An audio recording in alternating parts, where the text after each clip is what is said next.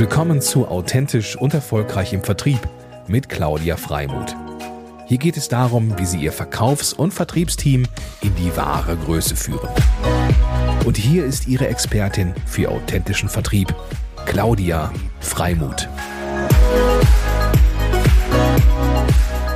Einen wunderschönen guten Morgen, lieber André. Ich freue mich riesig, ähm, dass du hier in meinem Mutmacher-Podcast für authentischen Vertrieb bist. Ähm, ich finde es auch ganz wunderbar mit einer sehr, ähm, ich sag mal, originellen äh, Background, äh, die Weltkarte im Hintergrund. Das macht mir gleich irgendwie Lust und äh, lässt mich weit blicken. Das ist, das ist sehr gut. Vielen Dank für die Inspiration. Und äh, ja, wir, wir haben uns das erste Mal, beziehungsweise ich habe sich das erste Mal entdeckt ähm, auf der DRV-Jahrestagung in Berlin. Also dank auch an Dirk Inger und Team, ähm, dass sie dich eingeladen haben, ähm, weil ich fand das einen großartigen, inspirierenden Vortrag, den du gehalten hast.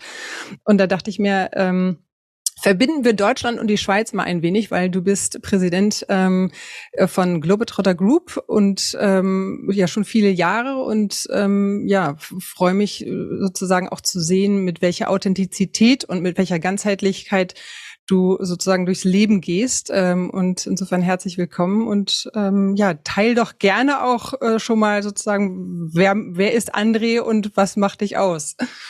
Ui. Große Fragen.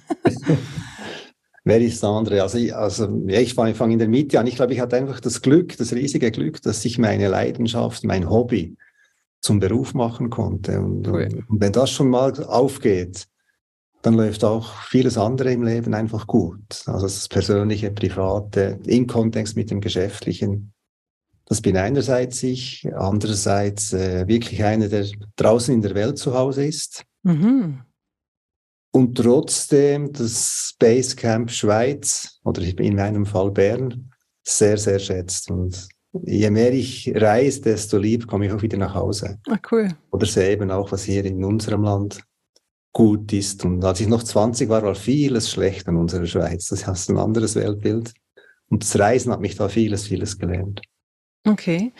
Und ähm, das ist ja großartig, also dass du das für dich so erkennst und auch leben kannst, also Leidenschaft im Beruf. Und ähm, hast du das, war dir das schon immer klar? Also, weil oftmals ist es ja so, dass man auch eine gewisse Erfahrung oder eine gewisse Zeit ins Land gehen darf, bevor man auch wertschätzen oder erkennen kann, dass das Seins ist und gleichzeitig auch, wie wertvoll es ist, das leben zu können. Ne? Ähm, oder war das von dir in deinem Leben sozusagen von vornherein schon klar, dass das dein Weg ist und du das auch wahrnehmen konntest, dass das das Leidenschaft dein oder das Reisen deine Leidenschaft ist und das auch entsprechend in den beruflichen Weg einbetten konntest? Nein, klar war das überhaupt nicht. Als kleiner Junge, ja, bis fünf, sechs Jahre wollte ich immer hinter den Wald und in den Wald und mit dem Papa weg, so weit weg wie möglich. Und dann kommt das ganz normale Leben mit der Schule und so weiter. Und dann wollte ich, ja, ich hatte ganz andere Pläne. Ich wollte an die Olympischen Spiele. Ah. Genau, habe das, aber dann gesagt, ich brauche einen Beruf, in, in, dem ich so viel wie möglich trainieren kann. Ich habe keine Zeit zum Studieren. Das war eigentlich die Idee der Eltern und der Lehrer. Sagte, ich lerne Bäcker. Da stehst du mhm. morgens um halb drei auf, um elf Uhr Feierabend, drei Stunden schlafen, drei Stunden trainieren. so, dann bin ich gescheitert, habe es nicht geschafft. Ich war nicht gut genug für die Olympischen Spiele. Übrigens im Ringen war der Sport. Mhm. Ja, und dann kam eben die, die, die Leidenschaft, die ich als kleiner Knabe schon hatte, wieder hoch, hei, hei, hei, die Welt entdecken. Und so ging es dann los, ohne Geld, mit Autostopp nach London, weil ich wusste, da gibt's die günstigsten Flugtickets über in die USA. Sechs Monate durch die USA. Nie bezahlt für eine Nacht, immer draußen geschlafen. Und ja, da gab es so entscheidende Momente mit den Navajo-Indianern. Da spürte ich dann wirklich so, oh, die, eine andere Kultur, das Schicksal dieser Menschen, das prägt mich, hatte aber noch keine Ahnung, wie weiter. Und dann kam viel Glück dazu dass ich in die Reiseindustrie einsteigen konnte. Mhm. Und wie kam das? Hattest du, ähm, hast du erst äh, auch gearbeitet und dann hat sich das ergeben, Globetrotter zu übernehmen? Oder, ähm, nee, nee, das war, ich versuche mich kurz zu fassen. ich kam zurück aus der USA, ein Jahr Brot backen. Ach, hast du tatsächlich gemacht? Ja, ja, um wieder Geld zu kriegen. Und dann mhm. ging im 1984 öffnete sich China für Individualreisende. Mhm. Und dann ging ich nach Bern an den, an den Hauptbahnhof, sagte, ich möchte ein Ticket. nach Peking. Dann sagt er, spinnst du? Ich denke, doch, es geht. Durch Sibirien gereist mit dem Zug, dann sechs Monate durch China, dann vier Monate im Himalaya, da neue Trekkings entdeckt in Nepal. Und da lernte ich einen Mann kennen, der war Manager in einem kleineren Reisebüro, also Tour Operator, Wanderferien. Und der sagt mir, du, was machst du, wenn du nach Hause kommst? Sag ich, keine Ahnung. Ja, sonst kannst du dich bei mir melden, ich suche immer Reiseleiter. Sagte ich, ah, das könnte die Chance sein, einzusteigen ah. in den Tourismus. Der, hat dann nichts Gescheiteres gewusst, als mich zehnmal in die Loire-Schlösser zu schicken. der jüngste Kunde 65, ich 24, voll im Saft. Aber ich wusste, es ist der Einstieg in die Branche. Konnte dann das Kaufmännische da nachholen, habe aber wieder gekündigt, war wieder ein Jahr auf Reisen und dann kam ich zurück und entdeckte Globetrotter. Das wurde von Walter Kamm gegründet, nicht von mhm. mir. Walter Kamm ist heute 82 Jahre alt. Und das war damals so, Globetrott war so, äh, ja, wirklich die Studentenalternative. Wenn du da buchen wolltest, musst Birkenstöcke an den Füßen, Joint im Mund, One Way Indien, nie mehr zurück. Das war so das Image von Globetrotter. Individualreisen, aber günstig für Junge. Und da sage ich zumal, hey Walter, das kann es ja nicht sein. Also individuelles Reisen ist doch mhm. auch für Menschen, die vielleicht im Vier-Sterne-Hotel schlafen möchten, im Fünf-Sterne, Familien. Ja, und so habe ich jetzt die letzten 33 Jahre daran gearbeitet. Und ich glaube, das Haupterfolgsrezept war vermutlich, weil wir bei der Reiseform blieben, also selber die Welt entdecken. Mhm. Aber es spielt keine Rolle, ob du im Zelt schläfst oder im Fünf-Sterne-Hotel. Und diese Authentizität, diese, diese Prägung, dieses, dieses Herzblut, das wir für diese Reiseform hatten, das hat es dann, glaube ich, zum Erfolg gebracht. Mhm. Ja, großartig. Und ähm, magst du selber auch die Bandbreite, also schon Outdoor äh, zu schlafen und gleichzeitig das Fünf-Sterne-Hotel zu genießen? Oder wie, was ja, ist deine ist, Präferenz? Das ist das schön gesagt. Das ist absolut meine Welt. Weil ich kann das so gut nachvollziehen. Ich das, ich das ist wirklich so bei mir. Also ich, ich, war ja schon über 50 Mal in Nepal auf Expedition. Ich war im Nordpol, ich war überall mit, mit Zelt und extrem zum Teil, minus 40 Grad. Oh Gott. Das liebe ich. Und auf der anderen Seite, ja, das Fünf-Sterne-Hotel. Ich, ich kann wirklich beides extrem genießen. Das ist jetzt wirklich so, ja. Ja, Wahnsinn. Also, äh, okay, ich dachte hier, wir hätten Parallelen. Ich meine, die Parallelen haben wir, aber mit, mit minus 40 Grad kann dann. Das war am Nordpol, ja. Das, das war minus 40 im Zelt, by the way. Alter Schwede. Und also ja, Wahnsinn. Da hast du ja, ähm, ja, da musst du wirklich Wille und ähm, Leidenschaft hoch 35 haben, um das, äh, weil, also Kälte ist für mich tatsächlich ein No-Go. Ähm, aber Wahnsinn, ja, großartig. Nicht alleine. Und äh, das bedarf natürlich dann auch entsprechender Vorbereitung, nehme ich an. Ne? Also bei so einer extremen Reise ist es ja so, dass äh, da muss man sich ja sowohl mental als auch körperlich irgendwie vorbereiten. Ach klar, also körperlich musste da ziemlich, ziemlich, ziemlich trainieren natürlich. Aber eben, es ist so eine Mischung zwischen fremde Länder kennenlernen, andere eintauchen in andere Kulturen, mhm. andere Denkweisen von Menschen in Kombination mit einer körperlichen Betätigung. Mhm. Das finde ich eigentlich etwas vom Schönsten beim Reisen. Ich ganz persönlich ist sicher. Mhm. Äh, Und wie, viel, wie viele Tage im Jahr bist du unterwegs, circa? Ja, das sind sicher drei Monate, also zwei bis drei Monate. Aber Geld ist so oft natürlich eine Mischung zwischen Privat und Beruf. Mittlerweile mhm. eigentlich alles. Ich kam jetzt eben aus der Antarktis zurück mit 130 Gästen. Eben, das ist Privatberuf. Bei mir ist das wirklich eins, eben mhm. Life Balance, nicht Work-Life Balance. Und, mhm. und, früher mit den Kindern natürlich, das war ganz toll, mit, als sie noch nicht zur Schule gingen, mit denen mhm. halt, als sie mhm. zwei und vier waren, zwei Monate durch Indien und solche Geschichten. Da waren noch fast mehr unterwegs, als die Kinder klein waren. Aber es fühlt sich so an, als wenn sogar noch mehr ist als zwei, drei Monate. Ähm, aber du hast ja noch ein Business zu führen, denke ich. Ja, eben. Gut, ich hatte einfach, jetzt kommen wir gleich zum anderen Thema. Ich hatte eigentlich auch das Glück, mittlerweile sind es auf 13 Firmen in, in der Holding. Der Plan war ja eigentlich, vor zwölf Jahren hätten wir aufgekauft werden sollen von Kuoni. Ah. Und dann sagten Walter und ich, ich hätte nicht mehr arbeiten müssen.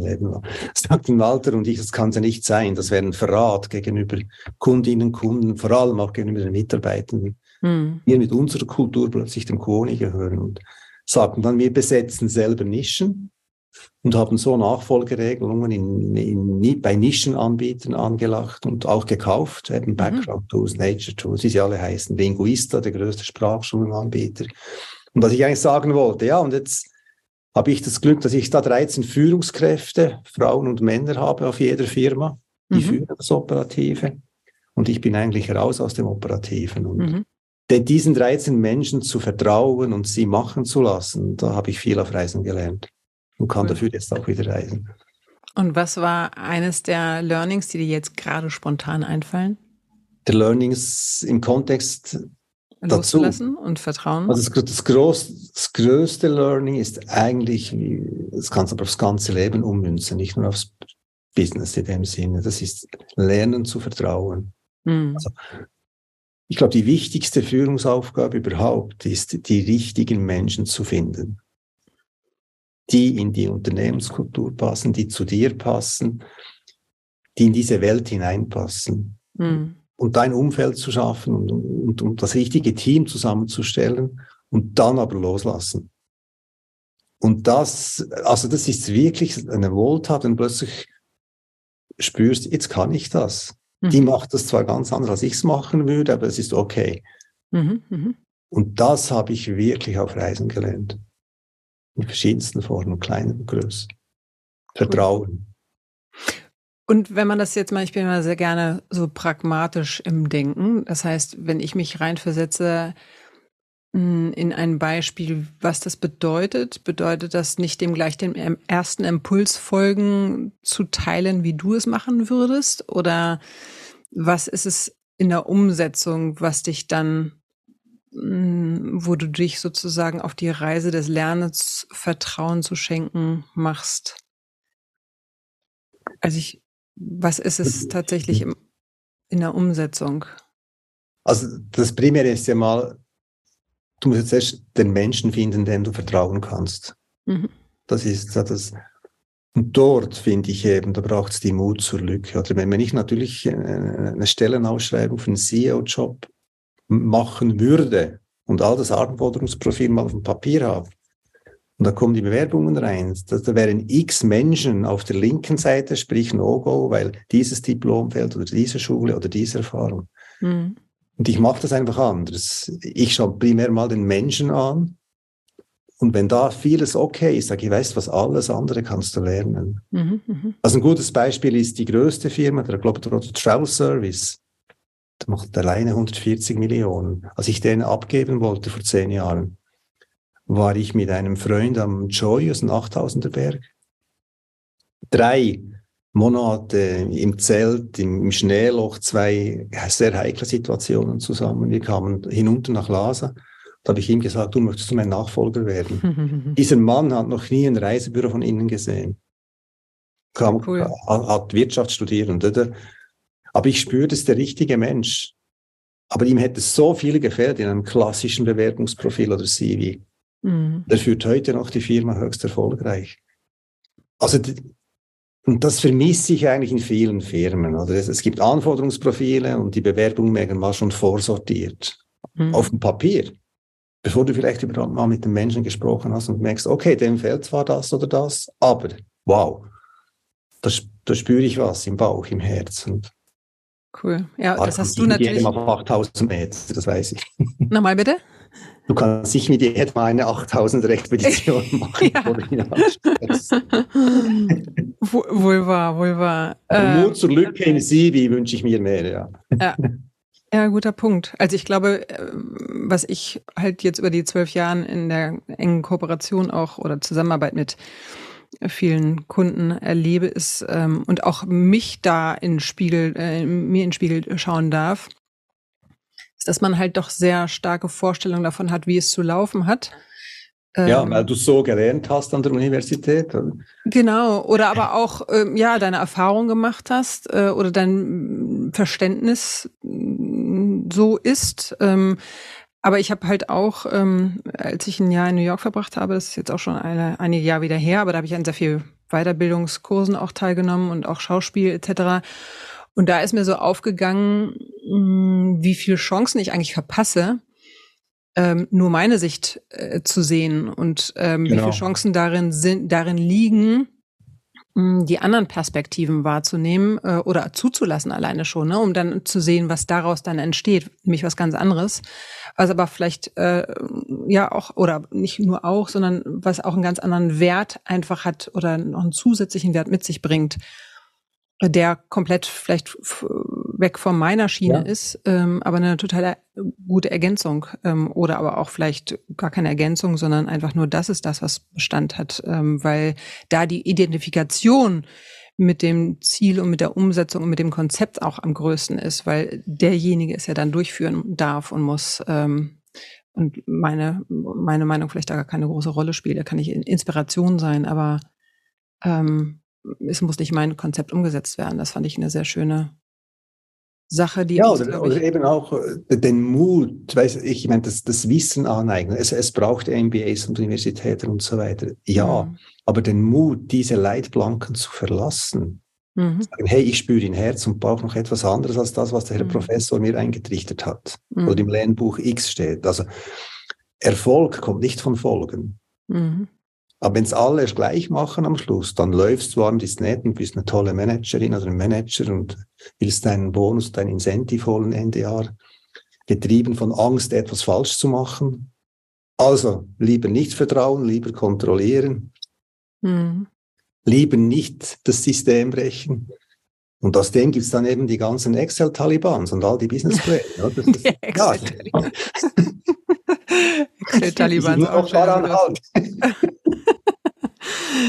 Sag, und nochmal zurück zu Globetrotter. Also waren das 13 unterschiedliche ähm, Companies, die ihr Spezialisten, die ihr habt dann, oder? Ja, es sind 13 Firmen in der Holding, aber 13 AGs, genau. Mhm. Und die Group steht sozusagen da drüber und ja. wer, wer macht den größten Anteil? Umsatzmäßig, also wir hatten vor Corona eine Viertelmilliarde Umsatz. Mhm. Und da wirtschaftete der Globetrotter Travel Service, also der Spezialist für Baukastenreisen, circa 150. Also sprich, mhm. ist die Firma. Übrigens das Segment, das am meisten wächst da, Sprachbrannen, sind Frühpensionierte und Pensionierte. Mhm. Also Zeit, Fit und Geld. Mhm. Und da hat es ein Umdenken gegeben die letzten fünf, sechs Jahre. Die gehen jetzt reisen, die wollen das Geld nicht mehr vererben oder kaufen mhm. sich ein Haus, whatever. Aber ist wirklich spannend. Mhm. Und ähm, diese Company, wo würdest du sozusagen den USP, äh, wie würdest du den USP beschreiben? Also das Alleinstellungsmerkmal dieser Company ist es äh, so dieses ähm, Beziehungsmanagement, dieses wahre Interesse für den Kunden ähm, oder was wäre so mhm. deine Definition? Nein, das, das sind irgendwie 140 Mitarbeiterinnen und Mitarbeiter, die haben alle ihre Leidenschaft zum Beruf gemacht. Die sind viel gereist. Also, dass du bei der Firma einen Job bekommst, musst du drei Kontinente bereist haben, jeden Kontinenten drei Monate und Europa zählt nichts. Geil. Sehr cool. Du brauchst aber keine Reisebürokauffrau-Lehre. Mhm. Wir haben bei uns vom Automechaniker über Banker, über sehr viele Lehrer, weil die hatten Zeit zum Reisen. Und all diese Menschen, die verzichten auch auf, auf, auf, auf Geld, weil die Reisebranche ist in Deutschland das Gleiche. Mhm. Bezahlt nicht gut, comparing Banking, Insurance und, und so weiter, Lehrer. Also die verzichten auf Lohn, damit sie ihre Leidenschaft übers Reisen erzählen, mhm. der Kundin und dem Kunden zum Beruf machen können. Und das ist eigentlich das USP. Wir, wir kennen die Welt. Und wenn du bei uns reinläufst, also du läufst nicht rein, musst du eben auch einen Termin, das ist auch ein weiterer Punkt. Bei uns musst du einen Termin abmachen. Ich möchte mit meiner Familie nach Botswana. Ich habe Zeit am Dienstag um 10 Uhr, also wie beim Arzt. Mhm, mh. Dann sitzt aber die Botswana-Spezialistin um 10 Uhr da und wartet auf dich. Mhm. Ich war in Botswana Minimum dreimal. Mhm, mh. Und so sind wir eigentlich so schnell gewachsen in den letzten 30 Jahren, ohne im Prinzip einen Franken Marketing-Budget. Das lief alles Mund zu Mund. Okay, cool. Und wie ist das heute, wo es jetzt besonders herausfordernd ist mit dem Thema ähm, ja, Mitarbeitergewinnung? Ähm, ist das für euch kein Thema oder merkt ihr das schon auch? Ja, doch. Also das Problem hat natürlich jetzt durch Corona ausgelöst. Ich, im, Im Herbst mhm. 20 mussten wir 170 Mitarbeiterinnen und Mitarbeiter entlassen. Ja, da wussten wir noch nicht, wie mhm. viel Staatshilfe es gibt.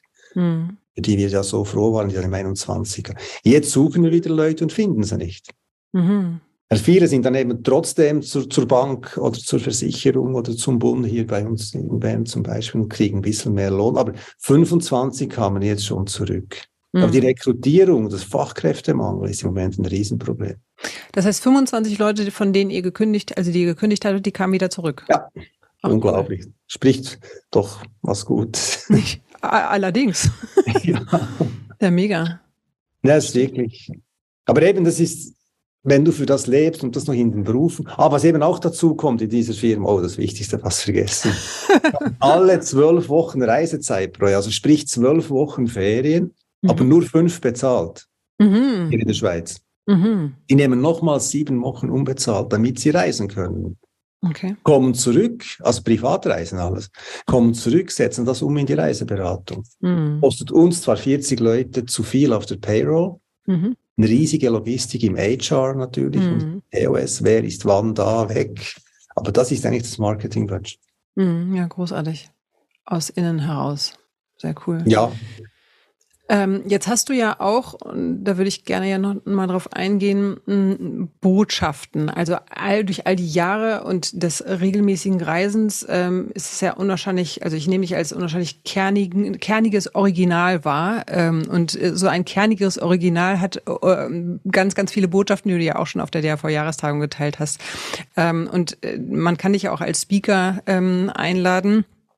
Ähm, und da hast du auch tolle Botschaften, weil ich finde, Reisen ist ja nicht nur Reisen, sondern Reisen ist Lernen und nicht nur Kulturen, sondern du hast auch nochmal den Fokus, ähm, Managern ähm, noch mehr das ganzheitliche Denken, also sie zum ganzheitlichen Denken anzuregen. Ja. Ähm, magst du da nochmal so deine Kernbotschaften teilen? Also ja, zum Beispiel also noch anschließend an, an, vorher vielleicht noch das mhm. Wichtigste für mich. In dir muss brennen, was du in anderen entzünden willst. Mhm. Also ich glaube, wenn du deinen Beruf, das machst du ja vermutlich auch, wenn du deinen Beruf wirklich liebst und gerne machst, der Funke springt über auf Mitarbeiterinnen und Mitarbeiter, wenn du führst zum Beispiel, oder eben auf Kundinnen und Kunden, wenn du in einem Beratungsgespräch sitzt. Aber den Mut zu haben, brenne ich wirklich für meinen Beruf und wenn nicht, mhm etwas ändern. So, das ist eine meiner wichtigsten Botschaften. Und beim Führen, da habe ich wirklich sehr viel gelernt beim Bergsteigen. Ich war jetzt über 50 mhm. Mal im Himalaya. Und das gibt ein gutes Beispiel, wenn du aufs Matterhorn willst, 95 Prozent der Menschen, die nehmen einen Bergführer mhm. und der führt sie hinauf, der Profi. Und das ist doch schon mal eines da. Ihr habt beide das gleiche Ziel. Also derjenige, der führt und diejenige, die geführt wird, sie wollen beide auf den Gipfel ziemlich einfach eigentlich. Mhm. Ich habe das Gefühl, in vielen Unternehmen ist das nicht so. Also entweder weiß derjenige, der führt, nicht, wohin er will. Und wenn er weiß, wohin er will, weiß es der hinten nicht. Das wissen beide nicht, wohin es geht. Mhm. Also wenn man sich da mehr einig wäre oder mehr spricht oder mehr vertraut über die gemeinsamen Ziele, wäre, glaube ich, einiges einfach. Und das Gleiche ist dann eben auch vielleicht auch noch am Berg. Wir zwei sind am Berg, es kommt ein Steinschlag oder ein Schneerutsch. Ja, da sage ich dir, stopp, sicher, wir müssen warten. Wir machen einen Umweg. Mhm. Wir kommen schon auf den Gipfel, aber jetzt mal langsam sicher Umwege machen. Und heutzutage sind, ist ja unsere Führungskultur und so lernen wir es ja auch an der Uni. Du musst Ziele erreichen. Oder? Und, und, und der Vorstand hat gesagt, diesen, diesen EBIT, dann bekommst du diesen, dieses Incentive oder diesen, diesen Bonus. Also rennen wir geradewegs auf das Ding zu merken vielleicht nicht, dass hinten die Leute nicht mehr mitkommen, dass Fehler passieren, dass es mhm. gefährlich wird. Also für mich so zum Thema Führung eine wichtige Botschaft. Und eben Erfolg kommt nicht von Folgen. Mhm. Hab den Mut, die eigene Spur zu ziehen. Mhm. Nur dann bewegst du etwas und nicht in dem gleichen Trott weitergehst wie alle anderen. Ja, cool. Vielen Dank dafür. Ähm, und ich finde es halt, es ist besonders halt auch in Unternehmen, finde ich, wichtig, ähm, weil du da nochmal, also du bist ja sozusagen dein eigener Herr, wenn du so willst, ne? Äh, und es gibt andere Unternehmen, äh, wo, wo, wo halt, ich sag mal, Mitarbeiter dann eben angestellt oder Führungskräfte angestellt sind. Mhm die natürlich auch einen gewissen Druck haben, weil sie Gesellschaftern oder äh, Vorständen etc. natürlich auch ähm, ja folgen beziehungsweise die Pläne erfüllen dürfen. Und dann ist es natürlich nochmal ein doppelter Spagat, ähm, sein eigenes Ding ähm, und seine eigene Haltung bis zum Ende durchzubringen. Ähm, und das hängt natürlich auch immer von den äußeren Rahmenbedingungen und Gegebenheiten mhm. ab. Ähm, aber ich bin bei dir, das äh, ist halt super, super wichtig, um auch A für sich selber ähm, äh, auch authentisch sein zu können in dem, was genau, du tust. Genau, es ist die Authentizität, ja. Und die Haltung wahren kannst ähm, und auch weiterhin in den Spiegel schauen kannst. Ne? Ich meine, das ist das, was ähm, das Leben ausmacht, äh, wirklich erstmal deins zu finden, dein USB, deine Leidenschaft und äh, das, wo, wo, wo dein Herz höher schlägt, aber auch gleichzeitig sozusagen dran zu bleiben, um es auch, ähm, um dir gerecht zu werden und letztendlich auch deinem Umfeld gerecht zu genau. werden. Genau. Und eben den Mut zu haben, deinem Vorstandsvorsitzenden zu sagen, hey, hey, ich komme schon, mhm. aber ich brauche aus diesem und diesem und etwas mehr Zeit oder mhm. muss einen anderen Weg gehen. Cool. Und das ist eben eine Mutfrage. Und das vermisse ich leider. Jetzt, jetzt hätte das eigentlich einen wunderschönen Abschluss und Ende, aber mir fällt gerade ein, dass ich vor lauter Inspiration die Vertriebshexfrage vergessen habe. das heißt, lieber André, mir wäre ganz wichtig für die Zuhörer und Zuschauer, ähm, was ist sozusagen ähm, kleiner inhaltlicher Gedankenbruch, aber trotzdem wichtig aus deiner Sicht ähm, die wichtigste vertriebliche Erkenntnis, die du für dich in den all den Jahren gewonnen hast? Was könntest du den Zuschauern und Zuhörern teilen, was unbedingt beachtet werden sollte? Also ich glaube, das Wichtigste, ich, ich wiederhole mich, sorry, dass du für, für deinen Beruf lebst, dass du es mhm. wirklich gerne machst. B, dass du nur über Sachen sprichst, die du wirklich kennst. Das war vor 20 Jahren noch mhm. anders, gerade im Reisevertrieb. Oder? Mhm. Du kommst rein, sagst äh, Indien, ich drehe mich um in den Prospekt Indien, gib dir den und sag, mhm. gehen Sie mal nach Hause und schauen Sie mal, was Sie gerne möchten. Mhm. Das funktioniert heute nicht mehr. Mhm. Also sprich, wir müssen mehr wissen als einen Katalog und vor allem als Web. Und das kannst du nur, indem du die Welt gesehen hast oder das Produkt eben auch kennst. Und es gibt ja so ein schönes Unwort für mich auch, das Mehrwert. Überall heißt es Mehrwerte schaffen. Das lernst du ja überall, inflationär fast. Und ich habe das, oder wir haben das bei uns umgedreht in mehr Mensch. Hm. Und wenn du im Vertrieb den Menschen im Mittelpunkt hast, der mit, mit, mit Empathie, mit Authentizität über, über das spricht, was du, was du nachfragst, deine Botswana-Reise oder whatever, oder? Dann funktioniert das einfach. Weil, weil das, das sind zwei Menschen, die, die einander zuhören auf Augenhöhe. Jeder, der eine lebt dafür, der andere ist dankbar, kriegt er diese wichtigen Geheimtipps oder Infos und so weiter. Und ist dann eben auch bereit, die 200 Euro mehr zu bezahlen, als es mhm. online kostet. Weil dann auch noch ein Mensch 365 Tage, 24 Stunden da ist, wenn was schief läuft. Mhm. Also das, das, glaube ich, ist das A und O, wieder den Menschen ins Zentrum stellen. Und dann können wir eben auch wirklich gut mit der Digitalisierung leben. Die mhm. Digitalisierung ist da und online ist da und Kayak und Booking.com und Lufthansa.com, ja. Und da gibt es ein großes Segment, das ist da drin und die sollen da sein, aber es gibt ein Restsegment an Menschen, die suchen den Menschen, wenn es um die schönste Zeit des Lebens geht. Aber das muss dann eben authentisch und professionell sein. Ich bin froh, dass ich diese Schleife nochmal gedreht habe, weil mehr Mensch finde ich super cool. Ähm, das habe ich noch gar nicht so betrachtet, weil ich spreche tatsächlich auch von Mehrwert. Äh, aber weil mir auch kein anderes Wort irgendwie sozusagen in den Sinn kam, aber mehr Mensch ähm, finde ich großartig, weil darum geht's äh, und das vergessen ja. wir gerne. Und genau. die Digitalisierung, die zahlt ja darauf ein, im Sinne von Dinge zu erleichtern, damit du dich auf den Menschen konzentrieren kannst. Ne? Genau, eigentlich ist die Digitalisierung auch eine Chance. Mhm. Dann kann ich, also mach das, was das Internet nicht kann. Mhm. Und Empathie und Menschlichkeit kriegst du nie online. Sehr cool. Lieber André, Time ist leider over und ich würde so gerne noch zwei Stunden weiter mit dir quatschen. ganz, ganz herzlichen. Dank ähm, für deine Zeit, äh, für deine Inspiration. Ich freue mich. Ähm, ich bin mir sicher, dass die Zuhörer, Zuschauer da viel mitnehmen. Ich habe auf jeden Fall einiges mitgenommen und ähm, freue mich auf einen weiteren Austausch. Gern geschehen. Ich danke dir. Cooles Gespräch. Dann ähm, bis bald und ja, lass es dir gut gehen und bleib gesund. Danke. Du auch. Ciao. Tschüss.